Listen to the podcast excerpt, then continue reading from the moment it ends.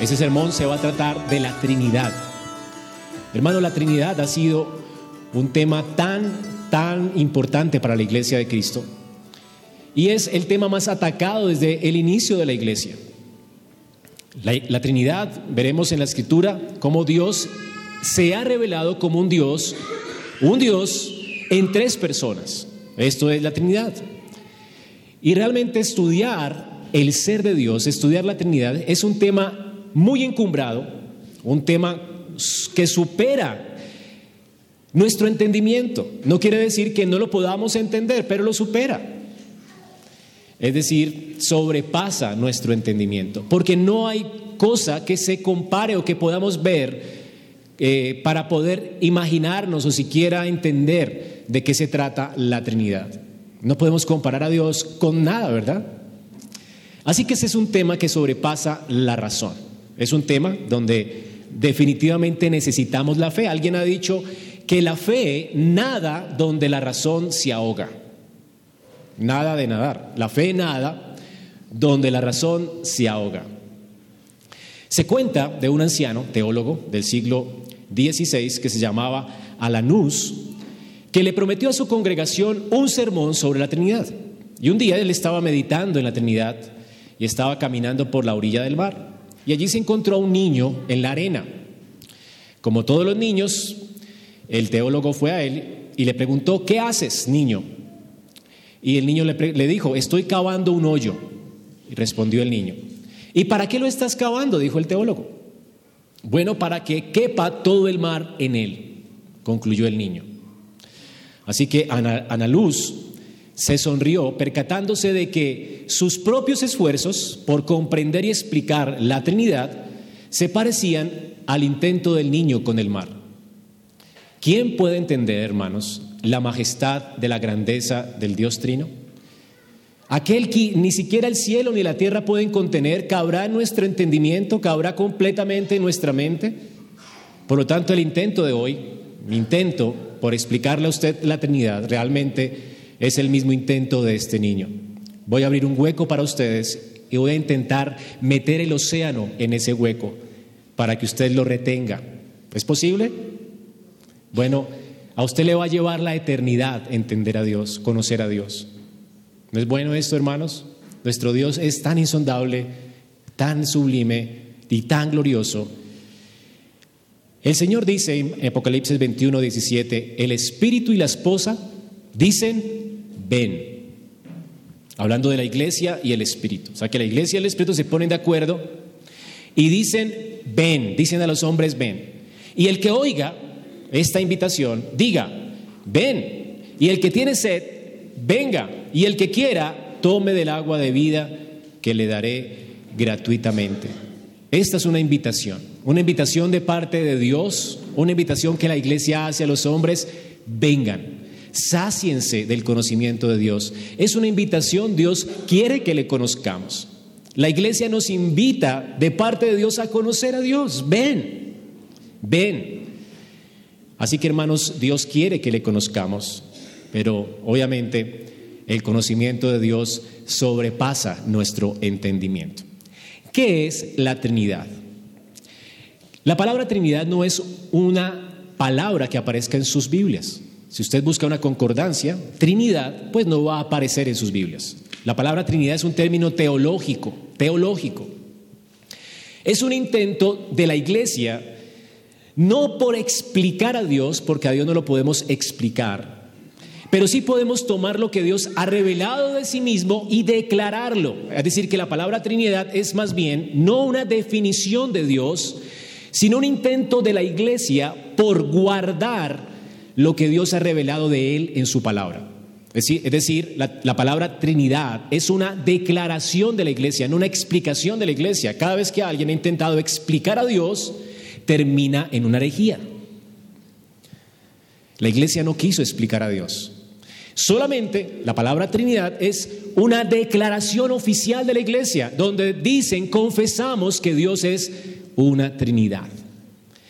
Y la palabra Trinidad es el mejor término que se le pudo ocurrir a alguien en la iglesia para poder defender a la iglesia de las herejías circundantes. Normalmente la iglesia comenzó a tener dentro de la misma iglesia personas que enseñaban que Cristo no era Dios. Sí, que Él era un Dios, como dicen los testigos de Jehová, fue de las primeras herejías en, en la iglesia. Él era un Dios y se despojó de su deidad y se hizo un hombre, pero dejó de ser Dios para ser hombre. Era una de las herejías. Otra es que ese Dios vino espiritualmente, que Cristo era un espíritu. Otra herejía gnóstica. Y había muchas herejías con relación a la persona de Cristo. Otras personas decían que Dios, siendo el Padre, se convirtió en el Hijo y luego en su ascensión se convirtió en el Espíritu Santo. Y ahora es, Él es como un espíritu. Así que la iglesia, para protegerse de estos engaños, declaró lo que la Escritura dice, y lo vamos a ver hoy, lo que Cristo dice o la enseñanza que Cristo nos dio acerca de quién es Él, quién es el Padre y quién es el Espíritu. Y según Jesucristo, Él es Dios, el Espíritu es Dios, completamente Dios, totalmente Dios, el Padre es completamente Dios, soberano, completamente Dios, es decir que Yahweh es Padre, Hijo y Espíritu Santo, pero los tres son uno. Y es lo que la Escritura nos dice. No cabe nuestro entender.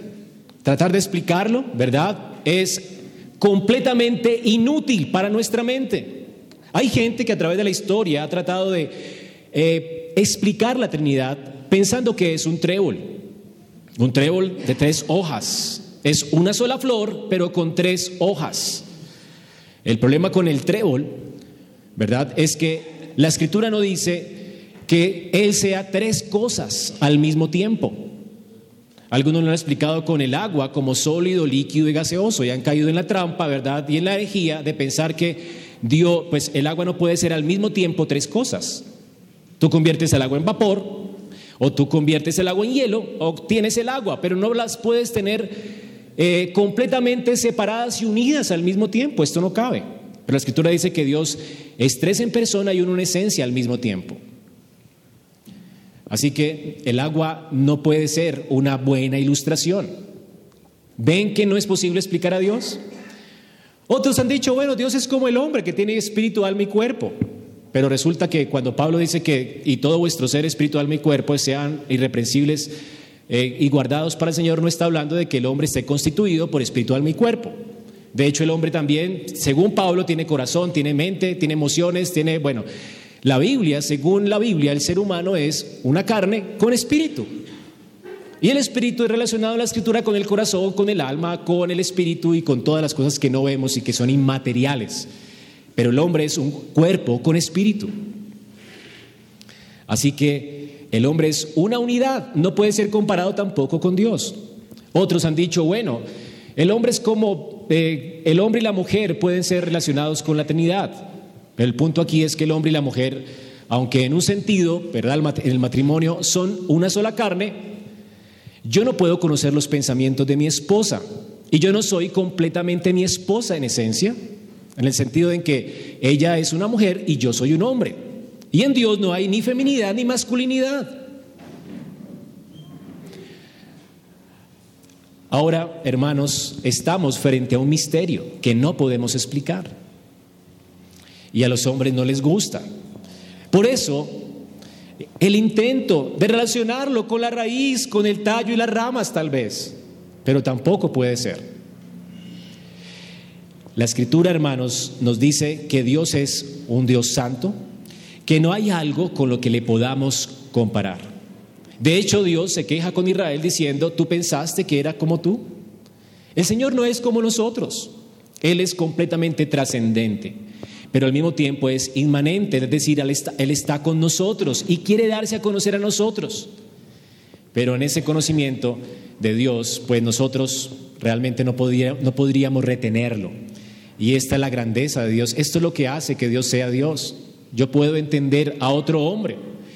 Puedo ver, conocer de qué se trata, qué es un hombre, la estructura de su fisionomía e intentar conocerlo. Y muchas veces para mí esa persona sería un misterio porque es muy variante, ¿verdad? Ahora, imagínate conocer a Dios, que es trascendente. No nos cabe en la cabeza, hermanos. Cuando yo intento conocer algo de Dios, luego conozco otra cosa de Dios y tengo que reevaluar lo que antes conocí de Dios. ¿Sí le ha pasado? Dios no nos cabe en la cabeza. Es el intento de este niño con el balde. Así que, ¿cómo conocer que Dios realmente, va bien, cómo conocer quién es Dios en su ser? Dios como un Dios trino. Bueno, la escritura nos revela progresivamente quién es Dios. Dios se revela progresivamente a su pueblo. Desde el Antiguo Testamento, Dios hemos conocido que Él dice que Él es uno. Así que cuando hablamos de Trinidad hablamos de Dios como un ser trino o uno. Eh, León el Grande, un hombre que vivió entre el 390 y 461, escribió esto acerca de la Trinidad y va a ser nuestra definición, es muy buena. Dice que eh, la Trinidad dice que un Dios es sin división, tenemos un Dios sin división, o sea que Dios no puede ser dividido como el trébol o algo así, o como la mata, la raíz, no, no hay división en Dios. Así que tenemos un Dios sin división en una trinidad de personas y tres personas inconfundibles en una unidad de esencia. La mejor definición, tenemos un Dios sin división en una trinidad de personas. Un Dios en una trinidad de personas sin división. Y tres personas inconfundibles, no las podemos confundir. El Padre no es el Hijo, el Hijo no es el Padre, el Espíritu Santo no es ni el Padre ni el Hijo. Son tres personas inconfundibles en una unidad de esencia. Creo que es una excelente definición.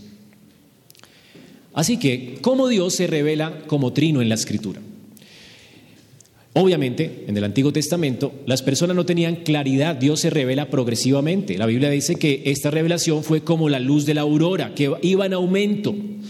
En la medida en que el hombre que estaba muerto en pecados era salvado por Dios, Dios le daba su espíritu, abría sus corazones en el Antiguo Testamento, esto sucedía en el Antiguo Testamento, el espíritu así obraba en la escritura desde el Antiguo Testamento, ellos iban conociendo a ese Dios que entraba en relación con ellos. Dios se dio a conocer a, un pueblo, Dios se dio a conocer a Israel. ¿Y cómo se dio a conocer Dios a Israel? Bueno, en primer lugar, Dios se dio a conocer a Israel como uno, un solo Dios.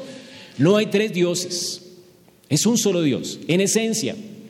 Deuteronomio 6, versículos 4 al 5, nos dice, Oye Israel, Jehová nuestro Dios, Jehová uno es. Y amarás a Jehová tu Dios de todo tu corazón de toda tu alma, con todas tus fuerzas. Jehová nuestro Dios es que uno es. Este es el ser de Dios. Dios es uno. No tenemos tres dioses. Los judíos se enojan con el cristiano, diciendo como ustedes tienen a Cristo como Dios y tienen al Espíritu Santo como Dios, entonces ustedes tienen tres dioses, pero no, nosotros confesamos con la escritura que Jehová nuestro Dios es uno. Ahora, hermanos, para ellos en el Antiguo Testamento no era muy claro que Dios era una Trinidad, pero lo conocieron como uno. Y después la escritura hablaba de Dios, de ese Dios único, de ese Dios que es uno, como un Dios que deliberaba con él mismo. Es decir, como si estuviera deliberando con otras personas en él. Y lo tenemos, por ejemplo, en Génesis 1.26. Dijo Dios, hagamos al hombre a nuestra imagen, conforme a nuestra semejanza. Noten que el hombre fue creado a imagen de quién? De Dios como un ser plural. Aquí está hablando de él en plural. Y esto es un misterio para un judío, ¿verdad? Dios estaba hablando con él como si fuera varios, por lo menos más de dos, ¿verdad? Nosotros. Hagamos nosotros al hombre a nuestra imagen y semejanza. Algunos se salen por la tangente diciendo que Dios estaba deliberando con los ángeles y que ya había creado los ángeles. El punto aquí es que no es posible que estuviera deliberando con los ángeles porque no fuimos creados a imagen de los ángeles. La escritura una y otra vez afirma que fuimos creados y somos creados a imagen de Dios. Y en un sentido, por eso somos una humanidad plural. Muchas personas, ¿verdad? Plurales, porque eso refleja realmente el ser de Dios. Dios es un ser plural. Ahora, Hay otros textos donde hay más luz en el Antiguo Testamento. Uno podría entender que se trata de la Trinidad a causa del Nuevo Testamento, por las funciones que cada persona de la Trinidad tiene en cuanto a nuestra salvación. En nuestra salvación el Padre es el que nos bendice dándonos a su Hijo, el Hijo el que nos, es el que nos redime, no es el Padre quien muere por nosotros, y el Espíritu de Dios es quien aplica esa redención a nuestros corazones. Ahora, si ustedes leen en número 6, la bendición sacerdotal, tres veces en esta bendición se pronuncia la palabra Jehová. Y en estas tres veces, en esta bendición, está hablando de una bendición que viene de parte de Jehová. Y tres veces dice, lo voy a leer, Jehová te bendiga y te guarde. ¿Cómo nos bendice Dios y cómo nos guarda Dios? Jehová haga resplandecer sobre ti su rostro.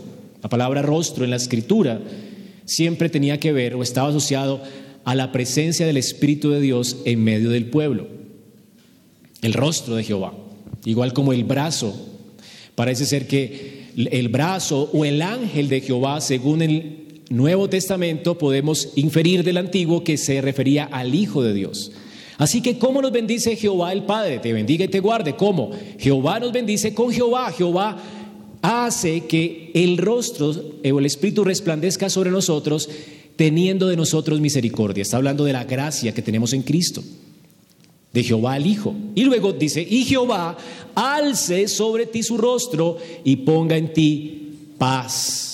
Hablando de la obra del Espíritu de Dios, que derrama esa paz en nuestros corazones. Así que es una bendición trinitaria incipiente en el Antiguo Testamento. Jehová, Jehová, Jehová.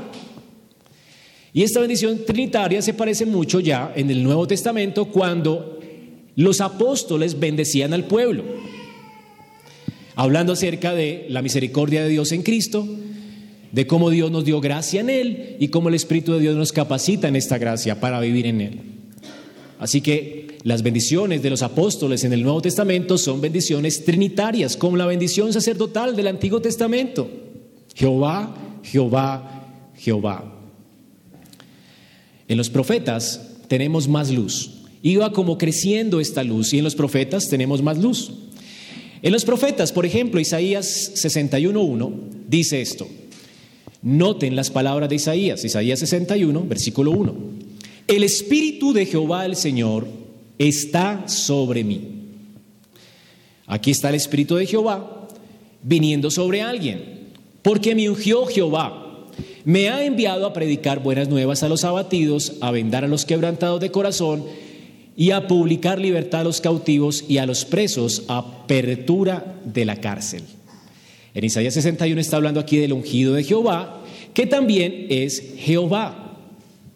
O sea, Jehová el Espíritu está sobre Jehová, el Hijo. Y más adelante en Oseas 1, del 6 al 7, dice la palabra de Dios, Concibió otra vez y dio a luz una hija, y le dijo Dios, ponle por nombre Loruama, porque no me compadeceré más de la casa de Israel, sino que los quitaré del todo. Está hablando aquí Dios. Mas de la casa de Judá tendré misericordia. Y mire que Dios, aquí está hablando el Padre, dice, mas de la casa de Judá tendré misericordia yo Jehová, y los salvaré por Jehová su Dios. O sea, Jehová el Padre los va a salvar por Jehová el Hijo. Oseas 1 del 6 al 7 lo podemos entender a la luz del Nuevo Testamento. Jehová está hablando de que Él va a salvar por Jehová. ¿Lo notan? Dice, mas de la casa de Judá tendré misericordia, y está hablando Dios, y lo salvaré por Jehová su Dios. Jehová su Dios, el Hijo. Y dice, lo salvaré con arco, no lo salvaré con arco, ni con espada, ni con batalla, ni con caballos, ni con jinetes. Hablando de que el Hijo no iba a venir con, como un soldado de guerra, sino con su propia vida. En, en la venida de Cristo, las cosas se hacen mucho más claras. Bueno, y eso que no estoy hablando de los, de los salmos. En los salmos también dice el Señor a mi Señor. Dice Jehová, Jehová. Siéntate a mi diestra hasta que ponga a tus enemigos por estrado de tus pies. Es lo que el Padre le promete al Hijo. Jehová el Padre hablando con Jehová el Hijo. Y cuando Jesús habla de estas palabras, refiriéndose a Él como eh, Jehová el Hijo y Jehová el Padre, vuelve loco a los judíos. Los judíos no podían entenderlo. Pero todos entendieron que Jesús está diciendo que Él era Dios, por eso lo crucificaron. Ahora, con la venida de Cristo se hace mucho más claro el misterio, se aclara y ya sale el misterio como la luz del día. Antes era diáfano, los judíos se rompían la cabeza entendiendo cómo el ángel de Jehová era Jehová y permitía que le adoraran, como el Padre hablaba y cómo el Padre hablaba con el Hijo y el Espíritu Santo hablaba con el Padre y con el Hijo. Habían conversaciones trinitarias reveladas por los profetas. Conversaciones como las que tenemos, tenemos en el Salmo 2, del Hijo hablando con el Padre, prometiéndole el Padre al Hijo todas las cosas, ¿verdad? Aquel, aquel que iba a morir y a, y a dar su vida por nosotros. Así que hermanos, el Señor Jesucristo, ahora, después de su venida, coloca claridad acerca de la Trinidad. Él vino a revelarnos a Dios. Dios, el Hijo, vino a mostrarnos realmente la gloria y la grandeza de Dios y la enseñanza principal de Cristo fue acerca de la Trinidad. No hay lugar a dudas de que el Señor se presentó a nosotros consciente de que Él era Dios con nosotros. Esta fue la enseñanza de Jesús. En los evangelios leemos que el Hijo Eterno de Dios, en, Juan 1, dice que ese Hijo Eterno vino en carne. Es decir, Jehová Dios se hizo carne sin dejar de ser Dios. Ese es otro misterio. El Hijo de Dios se hizo Dios sin dejar de ser Dios. Esto es lo que en teología se ha llamado la unión hipostática. Aquí tenemos otro misterio. Si en la Trinidad tenemos a tres personas y una esencia, en Cristo tenemos dos esencias en una persona, sin división. Él jamás dejó de ser Dios. Y aún en la cruz, aquí está el misterio. Cuando en Hechos de los Apóstoles Pablo se despedía de la iglesia, en Hechos 20, dice, cuiden la iglesia de Dios, que Él, Dios, salvó por su propia sangre, hablando de que Cristo es Dios o que morimos por medio de la sangre de Dios. Quien fue a la cruz, hermanos, por nuestros pecados fue Dios. Y el testigo de, de Jehová se rasgará las vestiduras y nos dirá, ¿se quedaron sin Dios por un ratico? Pero ellos quieren solucionar un misterio que jamás los apóstoles quisieron solucionar, porque amaban a Dios y se conformaban con la revelación especial de Dios. Jamás dudaron de quién era Cristo. Y esto es lo que nos dice Juan en Juan 1, del 1 al 2, presentándonos al verbo. En el principio era el verbo. Y el verbo era con Dios, Él estaba con Dios. Y el verbo era Dios. Y luego del versículo 14, y ese verbo que estaba con Dios se hizo carne y habitó entre nosotros. Y no dice que dejó de ser Dios, dice, y vimos su gloria. La razón por la cual un testigo de Jehová no cree que Cristo es Dios es porque no tiene al Espíritu Santo. Porque el espíritu del anticristo está en él, el engañador está en él. Porque no hay salvación sin la Trinidad. Si Cristo hubiese sido solamente un hombre, sin ser Dios, sería la peor abominación en la escritura. Dice que si alguien es juzgado o condenado siendo justo, es abominación contra Dios. ¿Qué es lo que hizo que la muerte de Cristo no fuera abominación hacia Dios? Es que Cristo no vino a morir como solamente un hombre justo. Él vino a morir siendo el Dios ofendido, tomando nuestro lugar como ofendido. A quien ofendimos fue a Dios. Si castigáramos a otro por causa de nosotros, sería abominación. Pero Dios no castiga a otro para poder cumplir con toda justicia. Él pone su vida por nuestros pecados, Él mismo. Dios se hizo hombre para poner su vida por nuestros pecados. Es Dios quien muere por nosotros. Si no crees eso, no tienes el Evangelio y no tienes a Cristo. Porque eso fue lo que enseñó Cristo. Leemos que el Espíritu de Dios fue el que le engendró en María. Y ustedes saben que el Espíritu de Dios también, y lo leemos ahora en, nuestro, en nuestra lectura consecutiva, que el Espíritu de Dios habló en el bautismo. Y dice que tomó forma de paloma. Dice que aquí los cielos fueron abiertos y vio el Espíritu de Dios que descendía como paloma y venían sobre él. Y hubo una voz en el cielo que decía, este es mi Hijo amado en quien tengo complacencia. Desde el nacimiento, en el nacimiento, el Padre envió un ángel a María y el Espíritu Santo cubrió con su sombra a María como en la creación. Y el Hijo de Dios vino y se hizo carne por el Espíritu de Dios. ¿No es algo increíble? El Padre enviando sus ángeles El Espíritu engendrando al Hijo de Dios eterno en el vientre de María.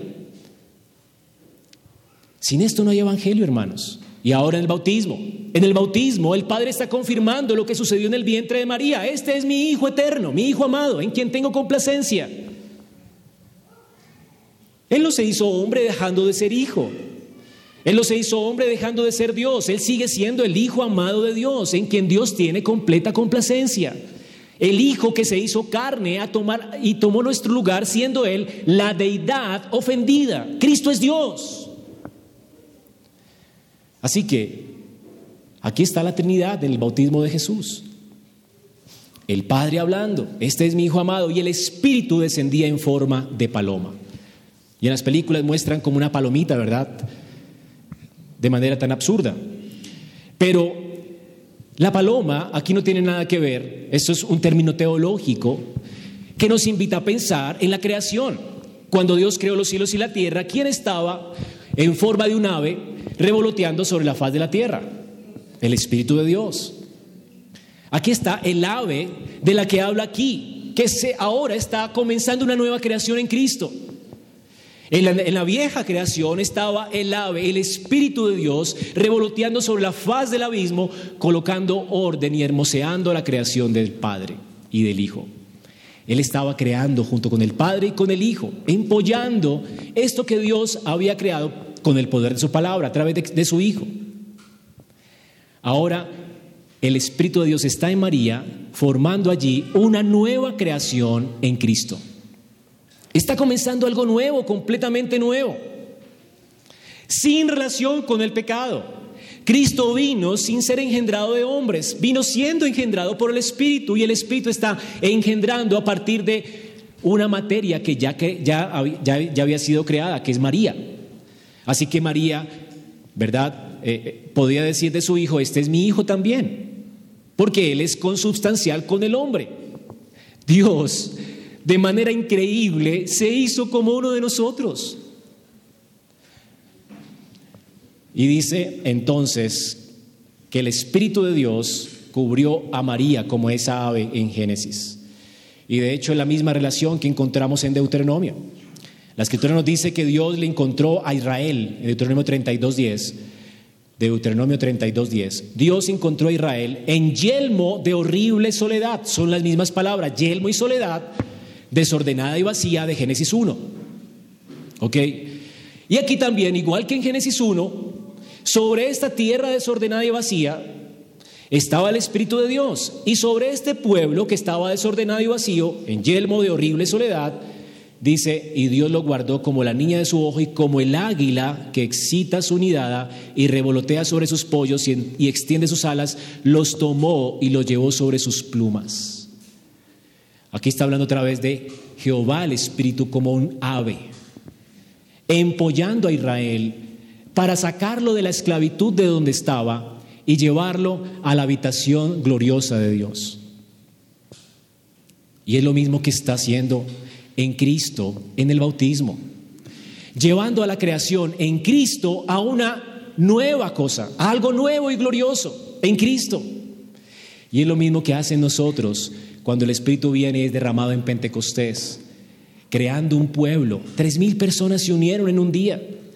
Dios crea un pueblo por su espíritu y lo renueva y lo organiza. Pone pastores, pone eh, su fundamento en los profetas y en los apóstoles y pone pastores y maestros en ellos y lo va ordenando y luego lo glorificará. Así comenzará, comienza Dios su nueva creación. Nosotros como iglesia somos la nueva creación en Cristo que está siendo ordenada por el Espíritu de Dios y será glorificada por el Espíritu de Dios. Así como el Espíritu vino sobre Cristo y lo acompañó en su ministerio, el Hijo y el Padre enviaron su Espíritu para acompañarnos como iglesia en nuestro ministerio. De manera que glorifiquemos a Dios y seamos también resucitados con Cristo en gloria. El Espíritu de Dios, hermanos, así como estuvo en la creación, ahora y está en Israel, también está en Cristo y ahora Cristo lo ha derramado sobre su iglesia para hacer exactamente lo mismo. ¿Ven cómo funciona la Trinidad en la creación, en la salvación de Israel y en tu salvación? La Trinidad están aquí. Es el Padre quien envía al, al Hijo y es por medio del Hijo quien el Padre inicia cosas nuevas, es por medio del Hijo quien Dios crea todas las cosas. Dice Colosenses que por medio de Él fueron creadas todas las cosas, sean tronos, dominios, sean cosas visibles o invisibles, todo fue creado por medio de Cristo y para Cristo. Y es el Espíritu quien sustenta la creación que Cristo hace o que el, el Padre preparó para su Hijo. Y esto es lo que sucede también en nuestra salvación. Nosotros somos una nueva creación por Cristo y seremos una nueva creación por Él. Y es el Espíritu de Dios que nos sostiene y nos sustenta y hace y hermosea nuestras vidas para que entonces glorifiquemos al Hijo. Hermanos, ese es el trabajo de la Trinidad y es así como la Trinidad se revela en la Escritura. La Trinidad se revela en relación con el pueblo de Dios, con el pueblo que Dios ha escogido. Dios en sus tratos con nosotros se va revelando a Él mismo de manera progresiva. Y así tenemos la revelación completa entonces en Cristo. Lo que Cristo enseñó acerca del Padre, del Hijo y del Espíritu Santo es que los tres son uno y ellos son también Dios. Dios en tres personas. Hermanos, el que no acepta esta doctrina, dice Pablo, ve, perdón, Juan, en segunda de Juan del 9 al 11. Segunda de Juan del 9 al 11. Cualquiera que se extravía y no persevera en la doctrina de Cristo, no tiene a Dios. Entonces, ¿qué le decimos nosotros? Pobrecitos, extravió. No, dice, el que persevera en la doctrina de Cristo, este sí tiene al Padre y al Hijo. O sea, ¿cómo Dios divide al mundo? Entre las personas que aceptan lo que Cristo enseñó sobre el Padre, el Hijo y sobre Él, y los que no aceptan lo que Cristo enseñó. Y aquí Juan está hablando especialmente de los judaizantes. Los judaizantes pensaban que sí, tal vez Cristo fue un salvador. Sí, tal vez Cristo fue un buen profeta.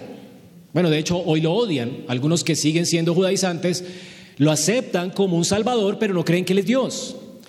Ahora, si tú no crees que Jesús es Dios porque Él lo enseñó, y vamos a ver ahora cómo Él lo enseñó y lo reveló, no hay lugar a dudas de eso. Si tú no aceptas eso, no tienes al Padre y al Hijo. Aquí se divide la historia en dos entre los que creen en las palabras de Jesús y los que no creen en las palabras de Jesús. ¿Qué pasa si alguien enseña que Jesús no es Dios o que dejó de ser Dios?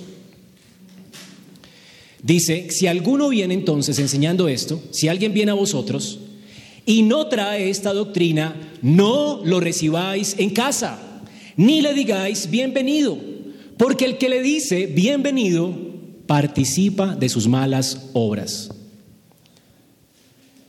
La palabra de Dios habla seriamente al pueblo de Israel, al pueblo de, Dios también, de los gentiles, diciendo que no acepten a los judaizantes en su iglesia ni en su casa, porque muchos apostatarán de la fe escuchando doctrinas de demonios. Tú no tienes que escucharles. Hermanos, eh, ¿qué Cristo enseñó acerca de Él? Es lo que tienes que abrazar. Y si alguien enseña otra cosa, Dice la escritura aquí, es, viene de parte o es un emisario, un maestro de Satanás. ¿Entiendes? Es serio, ¿verdad? Así que estamos hablando de una doctrina fundamental en la iglesia, la Trinidad. El que niega la Trinidad es un hereje. ¿Qué enseñó Cristo sobre él? ¿Qué enseñó Cristo sobre Dios? Bueno, las palabras más increíbles de Cristo acerca de la Trinidad, la revelación más completa de Cristo acerca del ser de Dios la tenemos en el aposento alto. Cada vez que alguien va a morir, él, él escoge siempre sus palabras, sus mejores palabras para su familia, ¿verdad? Bueno, Cristo iba, se iba a ir. Cristo vino a esta tierra, no a quedarse aquí, ¿verdad? Sino a cumplir por nosotros lo que Adán no cumplió, a pasar la prueba que Adán no pasó. Y luego él iba a la gloria. Y luego en esa gloria nos iba a llevar con él a esa ciudad celestial, a la cual Adán nunca fue a causa del pecado. Así que Cristo vino simplemente a cumplir el pacto de obras que quebrantó Adán. Cuando Cristo estaba en esta tierra, cumplió perfectamente la ley de Dios, cosa que Adán no hizo y luego ascendería a los cielos. Y antes de irse a los cielos, los discípulos ahora tenían que despedirse de él. Y la cena, la santa cena o la última cena, Pero Juan no habla de la Santa Cena, pero habla del aposento alto cuando se celebró la Santa Cena. En este aposento alto, Juan nos cuenta no tanto de la celebración de la Santa Cena ni la celebración de la Pascua, él se enfoca en las últimas palabras de Cristo y la revelación que Cristo hace del ser de Dios. Las últimas palabras de Cristo son gloriosas, hermanos. Léanlas. Hay cuatro capítulos, o desde el 14 al 17, cuatro, ¿sí? Cuatro capítulos que hablan acerca de la Trinidad. Y el Señor enseñó en esta noche para consolar a sus discípulos quién es Dios, quién es Él, de dónde vino Él, para dónde iba Él, qué iba a pasar cuando Él no estuviera. Y estas son las palabras más consoladoras que cualquier hombre pudiera escuchar. Antes de partir, el Señor consoló el corazón inquieto de sus discípulos, temeroso de sus discípulos, mostrándoles la gloria de Dios. No hay cosa más increíble para nuestra vida que escuchar quién es Dios. Esto calma nuestros corazones, quita el temor, nos valentona para cumplir la misión. Conocer la Trinidad, hermanos, es lo más glorioso que te puede pasar que Dios abra tus ojos y puedas entender quién es el ser de Dios. Esto fue lo que el Señor reveló en el aposento alto. Veamos lo que Jesús dice en el aposento alto. No lo vamos a leer todo, por supuesto, pero vamos a escoger algunas palabras importantes. Juan 13, Juan 13 del 2 al 7. Y cuando cenaban, como el diablo ya había puesto en el corazón de Judas Iscariote, hijo de Simón, que le entregase, sabiendo que el Padre le había dado todas las cosas en las manos, y que había salido de Dios y a Dios iba, se levantó de la cena y se quitó su manto, tomando una toalla, se la ciñó, luego puso agua en un lebrillo y comenzó a lavar los pies de los discípulos y a enjugarlos con la toalla con que estaban ceñidos. Noten aquí algo, hermanos. Juan, ¿qué nos dice acerca de esa noche? En primer lugar, Jesús sabía algo. Obviamente sabía que Judas le iba a entregar, Judas el hijo de Simón, ya sabía quién era el hijo de perdición, él es omnisciente, pero además de eso, mire, Jesús sabiendo, ¿qué sabía Jesús? Sabiendo que el Padre le había dado a él todas las cosas en sus manos. Y además, ¿qué, qué más sabía él? Y que había salido de dónde? Que había salido de Dios. Él salió de Dios, Él es el Hijo eterno que salió de Dios. Él no se quedó allá, Él salió de Dios, se dejó su gloria, dejando su trono de gloria, vino a ser parte de nuestra historia, haciéndose hombre. De hecho, el Hijo de Dios, quien es eterno, quien estaba disfrutando en la presencia del Padre, que Él dejó la presencia de Dios, siendo el Hijo de Dios, y vino y salió de Dios y ahora iba de nuevo a la presencia de Dios. ¿Notan aquí la transición? Salió de Dios e iba a Dios. Hermanos, ustedes pueden decir, no, yo soy un hijo de Dios como Jesús es hijo de Dios. Y está bien. ¿Sí? Como criaturas, todos podemos decir, sí, somos hijos de Dios. Está bien. Pero si tú me dices, es que yo vengo de Dios y me voy otra vez para donde Dios, ¿No es algo extraño? ¿Sí me voy a entender? Si un hombre dice esto, ¿no está loco? Pero esto fue lo que Jesús enseñó, que Él vino del Padre. Él vino del Padre y Él iba al Padre. Él es el maná que descendió del cielo. Él viene del cielo. Él es Dios con nosotros. Y Él de nuevo regresará al Padre. Si notan aquí, hermanos, Jesús está hablando de él mismo como el Hijo eterno de Dios, quien descendió del cielo y se dirigía al cielo a recibir todo lo que Dios a causa de su obediencia había puesto en sus manos. Y esto es, esas promesas el Padre se las hizo en el Salmo 2. O bueno, se las hizo en la eternidad, ¿verdad? Pero en el Salmo 2 hay una conversación donde se revela esta transacción entre el Padre y el Hijo. El Padre dice que si el Hijo le obedece y se le pide todas las cosas, se las va a poner en sus manos todas las cosas en sus manos. Hermanos, Jesús está enseñando de Él que nunca existió un tiempo en el que Él no existió. Nunca. Él nunca dejó de ser. Él es. Por eso, reiterativamente, cada vez que se presentaba al pueblo de Israel, en Juan, siempre decía, yo soy, yo soy el que soy. Y con esas palabras se presentaba a Dios en el Antiguo Testamento. Él siempre es, Él era. Jesús nunca tuvo un tiempo en el que dejó de existir. Él es el Hijo eterno de Dios. Y si en la Escritura el Padre es eterno, ha sido Padre de un Hijo eterno. Ahora, Jesús está consciente de quién es Él. Él no tenía eh, locura en su mente o una disvariación en cuanto a su personalidad. No, no, Él sabía quién era Él. Él sabía que Él era Dios, en carne. Él nunca tuvo problemas con esto. Ahora Jesús también está consciente de la comisión que había recibido del Padre.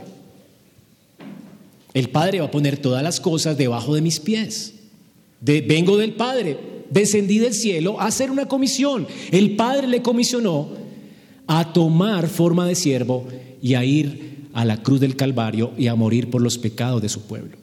Él vino a redimir. Y de hecho aquí tenemos, a manera de parábola, esta ilustración del lavamiento de los pies. Si tú lees Filipenses 2.5, Él siendo en forma de Dios, no escatimó el ser igual a Dios como cosa que aferrarse, y siendo Dios, tomó forma de hombre. Nunca dejó de ser Dios, siendo Dios, tomó forma de hombre, ¿verdad? Y dice, y se humilló, tomando forma de siervo, yendo a la cruz, hasta la muerte y muerte de cruz. Hermanos, qué glorioso es esto. El Señor, Dios, el Hijo, Vino a esta tierra a humillarse por nosotros. Y aquí el Señor está consciente de esto. Y es tan consciente de esto que es la razón por la cual Él lava los pies de sus discípulos. El lavamiento de pies no es una ceremonia que la iglesia debe hacer. El mejor comentario del lavamiento de pies es Filipenses. ¿Ok? El lavamiento de pies es una ilustración de lo que Jesús estaba dispuesto a hacer por ellos en la cruz. De hecho, palabras antes dice que Él los amó hasta el fin. Y luego se quitó su manto, ¿verdad? Eso que lo hacía él, un rabí, se quitó su manto, se ciñó sus vestiduras, tomó una toalla y lavó los pies de sus discípulos. Hizo el oficio más vil que alguien pudiera hacer en ese tiempo, servir, lavando los pies de otro. Lo hacían los esclavos. Jesús con esta parábola viviente nos está mostrando lo que Él iba a hacer por ellos en la cruz, cómo nos amó hasta el fin, es decir, hasta acabar completamente la, la obra que el Padre le encomendó. Jesús se quitó en un sentido su gloria y se revistió, siendo Dios, de hombre. Y se humilló y murió en la cruz por nuestros pecados. Aquí tenemos el mejor comentario del lavamiento de pies. Por eso Jesús dice, ahora ustedes no lo entienden, después lo van a entender. En Filipenses lo entienden ya. Y nos están diciendo que tengamos la misma actitud que hubo en Cristo Jesús. Lo que nos está enseñando Jesús a través del lavamiento de pies no es que le lavemos los pies a nuestros hermanos en la iglesia. Lo que está diciendo es que tengamos la misma actitud que tuvo Jesús a lavar nuestros pies, es decir, que Él se humilló para servirnos. Dios se humilló para servirnos para salvarnos en la cruz. Él murió por nosotros y la enseñanza es también mueran por sus hermanos. Olvídense de ustedes, amen a sus hermanos hasta la muerte. Piensen en los demás, no en ustedes. Y esto fue lo que hizo Dios y esto es lo que hace glorioso a Cristo. Ahora Cristo sabe que Él es Dios y lo está mostrando lavando los pies de sus discípulos. Él sabe que Dios es su Padre y sabe que Dios es su Padre de manera única. Aquí, en, su, en sus palabras, en todos estos cuatro capítulos, hay 40 referencias al Padre, a su Padre, 40 veces. Y cada vez que él habla de su Padre, lo habla como si tuviera una íntima relación con su Padre, como la que tienes tú con tu mamá, como si lo conociera de, de años, cosa que tú no puedes decir de Dios. Si Él es nuestro Padre, y nosotros somos sus hijos adoptivos. Pero conocerlo, así como Cristo dice que lo conoce, jamás podremos decirlo. Si no nos cabe en la cabeza la Trinidad. Pero el, el Hijo dice, Señor, sabemos dónde vas, ¿cómo podemos saber el camino? Y Jesús le dice, yo soy el camino y la verdad y la vida, y nadie puede conocer al Padre sino por mí. Él conoce perfectamente al Padre, el punto que lo puede dar a conocer. Hermano, yo soy pastor, he leído la Biblia completa, estudio la Biblia todos los días para venir a, a presentársela a ustedes y yo no puedo decir esto. Tengo que estudiar mucho y se me olvidan las cosas. Ya me estoy haciendo viejito. Pero Jesús conoce perfectamente al Padre y nos lo da a conocer. Él es el camino al Padre. ¿Quieres conocer a Dios? Tienes que ir al Hijo. El Hijo se humilló para darlo a conocer. Y también dice, el que tiene mis mandamientos y los guarda, este es el que me ama y el que me ama será amado por mi Padre, yo le amaré y me manifestaré a él. Juan 14, 21, otra referencia al Padre y dice, si usted le obedece al Padre me está obedeciendo a mí, yo y el Padre somos uno, es, lo, es la misma cosa, ¿entiendes? Que Él es un Dios, un Dios. La persona del Hijo está diciendo, lo mismo que le haces al Padre me lo haces a mí porque somos uno. Yo soy uno con el Padre, el Hijo está consciente de que Él es Dios. Y, en Juan 14, 23 dijo el Señor, el que me ama mi palabra guardará, y el que me ama a mí, mi Padre le amará. Y los dos, mi Padre y yo, vendremos a Él y haremos morada con Él. ¿Cómo puede decir Dios esto? Jesús dice que Él es igual al Padre, igual al Espíritu. ¿Cómo el Padre y el Hijo vienen a hacer morada en nosotros? Por el Espíritu. Y si tú tienes el Espíritu, es imposible que no tengas al Padre y al Hijo. ¿Por qué? Porque Dios es uno. Hay tres personas distinguibles y una sola esencia. Y si recibimos el Espíritu, el Espíritu, tenemos al Padre y al Hijo. Y Jesús está consciente de esto, de su unidad única con el Padre. Juan también dice en Juan 14, 7, si me conocéis, ustedes también conocen al Padre. O sea, conocerlo a Él es lo mismo que conocer a Dios, porque Él es Dios. Juan narra en otro lugar, en Juan 15, 5, eh, Juan 5, 19, está narrando la relación que tenía un padre judío con un niño en su tiempo, ¿verdad? Y Jesús está aquí prácticamente diciendo lo mismo, que la relación que un niño judío de ese tiempo tenía con su papá, al conocerlo íntimamente, personalmente, hermano, usted conoce a su papá, ¿verdad? Ahora, Jesús dice, yo también conozco a mi papá. Y mire lo que dice el Padre, tan, tan, de manera tan íntima lo conoce. Respondió Jesús, dijo, de cierto, de cierto digo, no puede el Hijo hacer nada por sí mismo, sino lo que ve hacer del Padre, lo que ve hacer del Padre. O sea, el Hijo, que en este tiempo tiene 30 años, dice que conoce todas las obras del Padre. Dice, porque todo lo que el Padre hace, también lo hace el Hijo. Por eso resucitaba muertos. Por eso multiplicó el pan. Como, como Dios el Padre multiplicó el maná en el desierto. Porque Él es el Hijo omnipotente de Dios. Por eso conocía los pensamientos de los hombres y no se fiaba de ellos, porque sabía que aunque decían creo, no creían. Porque Él era omnisciente, omnipresente, omnipotente. Él es todopoderoso. Él es el Hijo, hermanos. El Padre ama al Hijo y le muestra todas las cosas que Él hace y mayores obras que ésta les mostrará, de modo que vosotros os maravilléis. Porque como el Padre levanta a los muertos y les da vida, así también el Hijo da vida. Dice, porque el Padre a nadie juzga, sino todo juicio se lo dio al Hijo, para que todos honren al Hijo como honran al Padre. El que no honra al Hijo, no honra al Padre que le envió.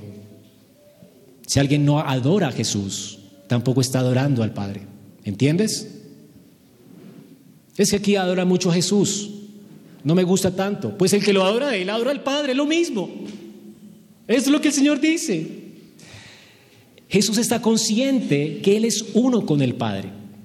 Dice también, creed, crean en mí, yo soy en el Padre y el Padre en mí. De otra manera, creed por las obras que hago. Juan 14, 11. Y Juan 16, 15. Todo lo que tiene el Padre es mío, por eso dije que tomará de lo mío y os lo hará saber.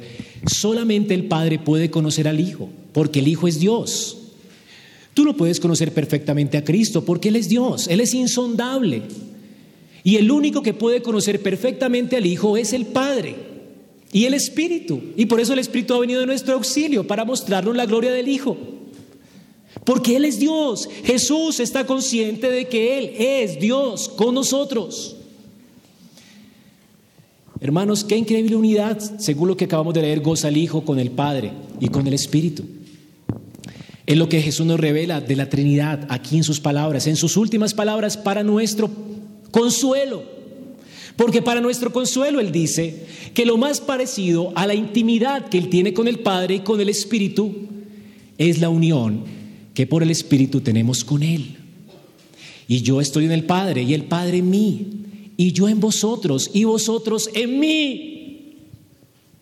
¿No es increíble, hermanos? ¿Cómo comprender la unidad de la Trinidad? Es la misma unidad que tú gozas con Cristo. El Señor, por el Espíritu, nos hizo participar de esa íntima relación con Él, por el Espíritu. El Espíritu vino a ser para nosotros morada, para el Padre y para el Hijo. Por eso somos su familia. El Hijo, hermanos. Entonces, dice que Él está consciente de esta eterna comunión que tenía con el Padre. Hermanos, ¿por qué, ¿por qué creen que Jesús lloró con angustia al punto de que su sudor parecían gotas de sangre? ¿Recuerdan en Getsemaní? ¿Por qué estaba tan angustiado hasta la muerte? Porque Él es Dios que se anticipa las cosas y sabía lo que le esperaba en esa coherente cruz. Él jamás en su existencia eterna había experimentado la ira de su Padre hacia él. Él disfrutaba de comunión eterna con el Padre. Y Él me amó hasta el fin. Fue a la cruz por mí y recibió toda la indignación y la ira de Dios al punto de decir, Padre, ¿por qué me has abandonado? Él jamás había experimentado esto, para que tú nunca lo experimentes. Por eso dice Juan 13, sabiendo Jesús que su hora había llegado, para que pasara de este mundo como había amado a los suyos que estaban en este mundo, los amó hasta el fin.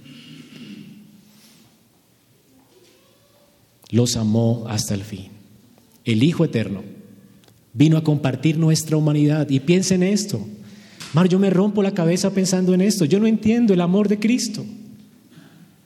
Él nos amó hasta el fin. No fue suficiente con hacerse hombre, sino morir por nuestros pecados y llevar sobre sí el castigo que nosotros merecíamos, toda la ira del Padre sobre Él. ¿Usted entiende esto? El que era Dios eterno, el Hijo eterno, decidió por toda la eternidad pasar su existencia en la persona de un hombre. Él que no tiene limitaciones, que es omnipotente, ahora le está diciendo a sus discípulos, ahora ustedes no me pueden tener más. Él es omnipresente dice, no me pueden tener más. ¿Por qué? Porque se hizo hombre para siempre. El Hijo de Dios se hizo hombre por ti para siempre.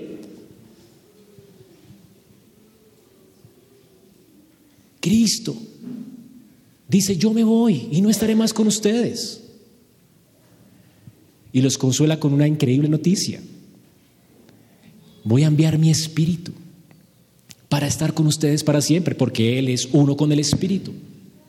Pero Él, el Hijo eterno del Padre, aunque esté con nosotros en el espíritu, también se hizo persona en Cristo, en, en la persona de Cristo. Eso es un misterio impresionante. Hermanos, esto se llama amor extravagante. Nunca verás un amor así.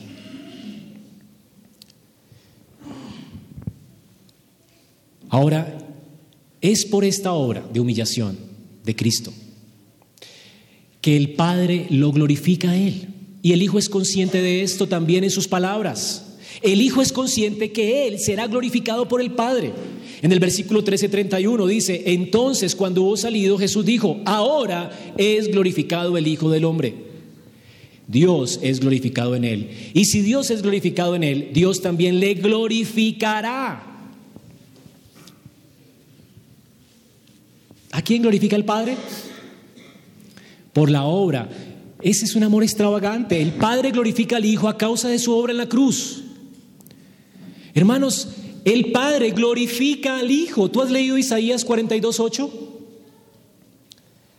¿Qué dice Isaías 42.8? ¿Sabes? Memorízalo. Yo Jehová, este es mi nombre, y no daré a otro mi gloria, ni mi alabanza. No la daré a otro. Isaías 42.8. Dios no le va a dar a otro su gloria. ¿Y qué dice Jesús de él mismo? El Padre le glorificará. El Padre da gloria a su Hijo. Gloria que no la da a nadie sino a Jehová. Porque el Hijo es Jehová. Ahora, el Hijo es consciente también de que el Espíritu Santo de Dios, que también es Dios y una persona, también le glorificará. El versículo 13 de Juan, Juan 16, dice, cuando venga el Espíritu de verdad, Él os guiará a toda verdad. Él no hablará por su propia cuenta, sino que hablará todo lo que oyere y os hará saber todo lo que ha de venir. Él me glorificará. El Padre glorifica al Hijo y el Espíritu glorifica al Hijo. El Padre es Dios, el Espíritu es Dios y glorifican al Hijo que es Dios. Porque Dios dice, no daré mi gloria a otro y Dios no miente. Y el Hijo está siendo glorificado en su humanidad. Porque Él es Dios con nosotros. El Espíritu Santo, hermanos, de Dios, dice también en Juan 1.14, bueno, que vivimos su gloria el verbo fue hecho carne y habitó entre nosotros y vimos su gloria. Gloria como la del unigénito del Padre lleno de gracia y de verdad. El Espíritu de Dios hace que podamos ver esta gloria de Cristo y que también le glorifiquemos. El Espíritu Santo, la función de Él en nuestros corazones es abrir nuestro entendimiento y abrir nuestros ojos para que le demos gloria a Cristo. Y le reconozcamos como Dios hecho hombre y le demos gloria y le adoremos.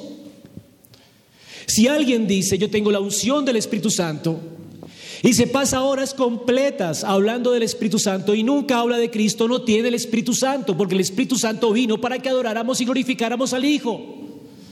Como el Padre glorifica al Hijo, porque el Hijo eterno de Dios es el campeón, el héroe de nuestra salvación, y el Padre quiso darle la gloria a Él.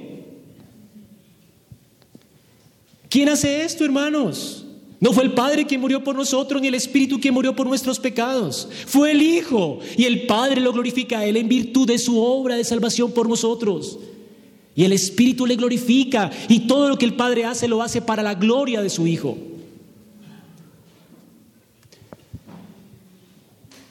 ¿Has pensado de Dios así? Este es Dios.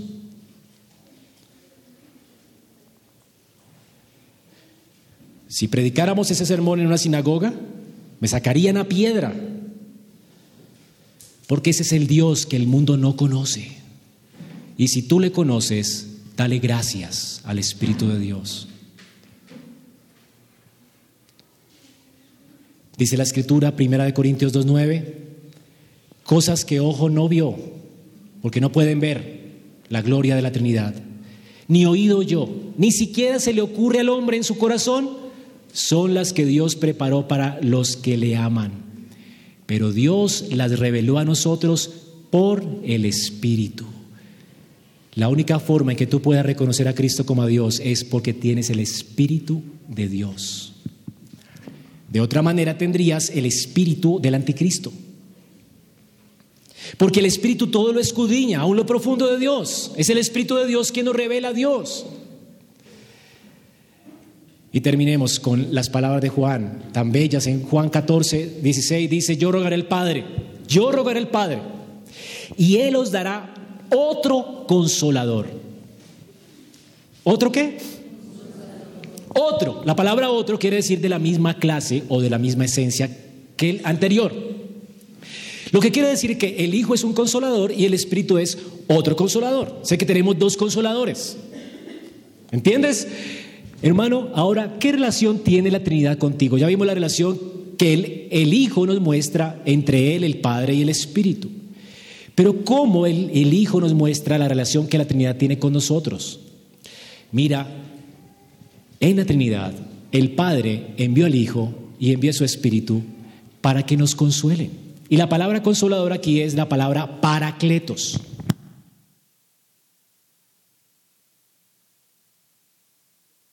Paracletos es una palabra que está siendo usada también en otro texto de la Biblia.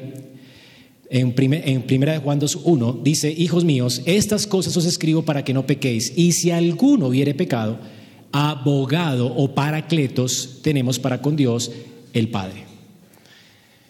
Pensemos un momento que Dios, el Padre, nos entregó a Dios, el Hijo, como nuestro abogado o paracletos. Y aquí el Señor dice, cuando venga este paracletos, más adelante en Juan 15, a quien yo enviaré del Padre, o sea que el Padre envía a Cristo y el Padre y el Hijo envían el Espíritu Santo. Por eso confesamos con el credo antiguo que el Padre, o que el Espíritu procede del Padre, del Padre y el Hijo, y que el Hijo procede del Padre. La palabra procedencia quiere decir que es quien envía, el Padre es quien envía al Espíritu y al Hijo, y el Hijo es quien envía al Espíritu, igual que el Padre. Así que esto es lo que la Escritura afirma. El Espíritu de verdad, el cual procede del Padre, Él dará testimonio acerca de mí. Y vosotros daréis testimonio también, porque habéis estado conmigo desde el principio. Aquí entonces podemos entender qué significa Parácletos por la relación que está haciendo Jesús con relación al Espíritu. Noten esta relación. Juan 15, 26, es lo que estoy leyendo. Cuando venga el Parácletos, el Consolador, a quien yo enviaré del Padre, yo lo enviaré del Padre, el Espíritu de verdad, el cual procede del Padre, Él dará testimonio de mí. ¿Por qué Él envía su Espíritu? Porque el Espíritu Santo fue su compañero en el ministerio que Él ejerció para con nosotros. El Espíritu estuvo desde su concepción hasta la muerte y hasta la resurrección. Fue su compañero. Lo conocía íntimamente. El Espíritu de Dios escudriñaba los pensamientos de Cristo. Él da garantía de su santidad aún en su mente. Él nunca pecó ni con su mente y el Espíritu Santo nos dice, revelándole su palabra, que Cristo nunca pecó. El Espíritu que todo lo escudriña, aún las profundidades de Dios, conoce perfectamente al Hijo desde que fue engendrado y desde la eternidad, por supuesto, pero desde que fue engendrado hasta la muerte de cruz y hasta la resurrección. De hecho, es por el Espíritu que Cristo resucitó entre los muertos. Hermanos, por eso dice, lo enviaré como testigo, porque Él es testimonio de la obra que yo hice para que los convenza a ustedes. Ahora, y miren la relación que él hace. Y vosotros, hablando de ellos, daréis testimonio también porque habéis estado conmigo desde el principio. ¿De quién está hablando aquí? De los apóstoles que estuvieron con él desde el bautismo de Juan hasta que él murió en la cruz. ¿Por qué los envía al mundo como testigos? ¿Por qué qué? Porque estuvieron con él. El Espíritu que estuvo con él y ha estado con él desde la eternidad es enviado a nosotros y ellos que estuvieron con Él son enviados a nosotros para darnos testimonio de la vida de Cristo. ¿Entienden? Ahora la relación, ¿qué significa abogado? Abogado es un compañero que está con alguien, ¿verdad? Para hablar en favor de él a otros. Esto es un abogado. Bueno, la palabra abogado y paráclitos en, el en la antigüedad no se usaba como el abogado de nuestros días que se le paga algo para que nos defienda. No, la palabra paracletos en la, escritura, en el antiguo, en, el tiempo de la antigüedad, en ese tiempo de Jesús, era la persona que lo conocía tanto a uno, que lo amaba tanto a uno, que salía a favor de uno en cualquier juicio. Yo lo conozco a él y no le cobraba a él un centavo. A él nadie le pagaba porque lo hacía por amor. Muchas veces este Paráclitos, que es, es amigo, aconsejaba a su amigo qué hacer y hablaba por él delante de otros. Y este es el consejero que tú tienes. El Espíritu de Dios es tu parácletos y Cristo es tu parácletos. ¿En qué sentido? El Hijo es nuestro parácletos. El Hijo. Dice la palabra de Dios, el que no conoció pecado, por nosotros lo hizo pecado para que nosotros fuésemos hecho justicia de Dios en él. El Hijo de Dios está ahora delante del Padre, no diciendo, Padre, Andrés la embarró. Ese es Él, eh, por favor, perdónalo. Este no es un argumento para el Padre. El Padre es justo y el Padre tiene que decir, yo tengo que matarlo. Tengo que ponerlo en el infierno. Él pecó. Y el Hijo no está diciéndole, Padre, por favor, compadécete, ten misericordia. No es lo que está diciendo el Hijo. De hecho, en Primera de Juan dice que Él es fiel y justo para perdonar nuestros pecados y limpiarnos de toda maldad. ¿Él es fiel y qué? ¿Por qué nos perdona? Por medio de Cristo el justo.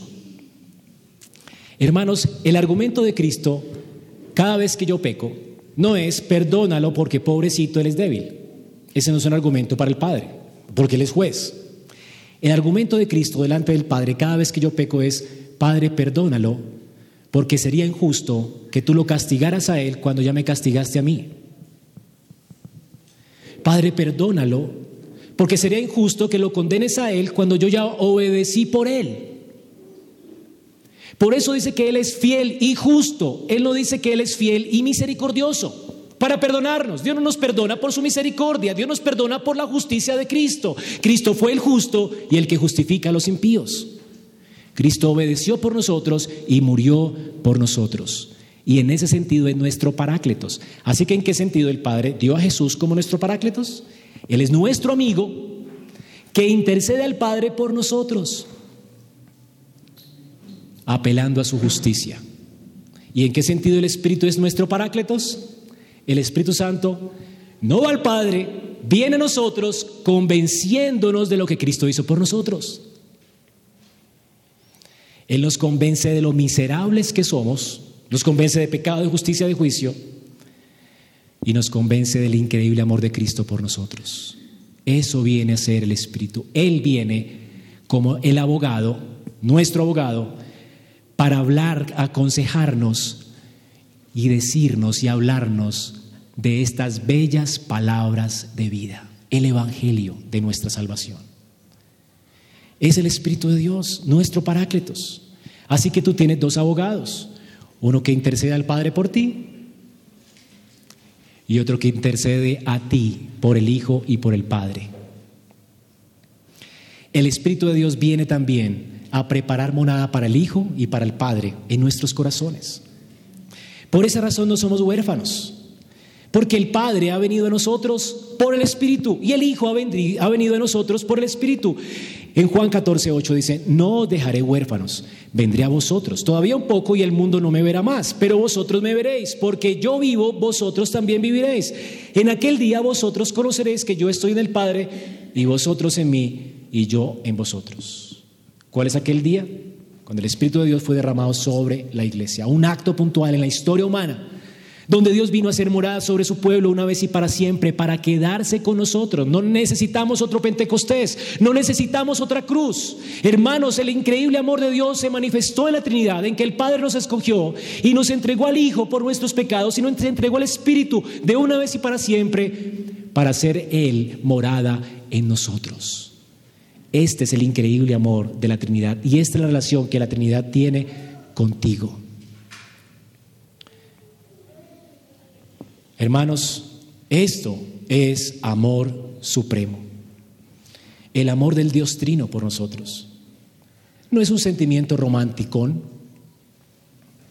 es una disposición de sacrificarse para satisfacer las necesidades del otro. Y Dios el Padre se sacrificó entregando a su Hijo. Esto es doloroso. Dios el Hijo se sacrificó entregando su vida por nuestros pecados. Esto es doloroso. El amor todo lo sufre. Y el Espíritu que es santo, santo, has entendido que el Espíritu de Dios es santo, vino a ser habitación en nosotros, pecadores, perversos para traernos al Hijo y al Padre. Esto es amor extremo.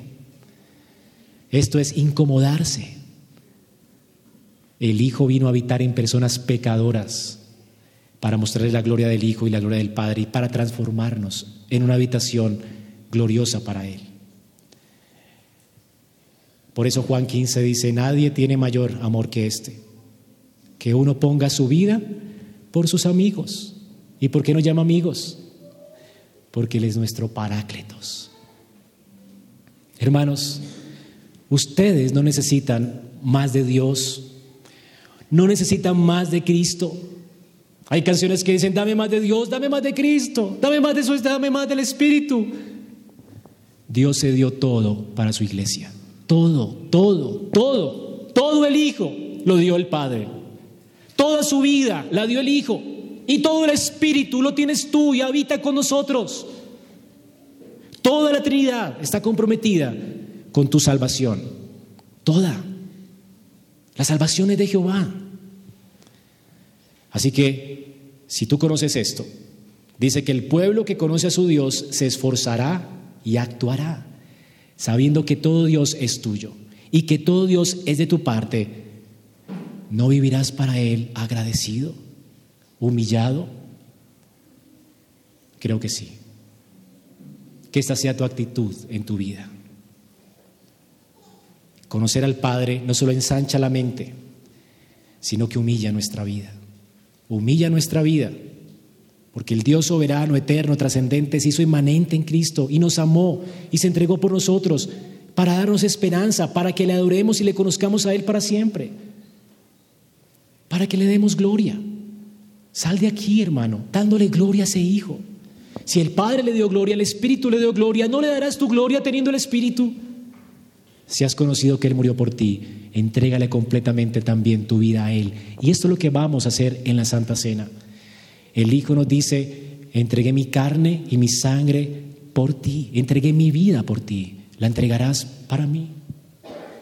Si tú eres una persona que no conoce a Dios, hoy el Señor nos ha mostrado quién es Él. ¿Lo crees? Él es un glorioso Salvador para grandes pecadores como tú. Hoy puedes venir en arrepentimiento y fe, porque el Padre ha ofrecido al Hijo, porque el Hijo ofreció su vida para que todo aquel que en él crea no se pierda, mas tenga vida eterna. Y el Padre y el Espíritu y el Padre y el Hijo han ofrecido su espíritu para darte un corazón nuevo si hoy vienes a él humillado y para hacer morada en tu corazón y puedas con Cristo decir, yo soy de Él y Él es mío. Y tener esta comunión eterna que siempre ha disfrutado el Padre, el Hijo y el Espíritu Santo en gloria. Porque para esto fuimos creados, hermanos. Vamos a orar.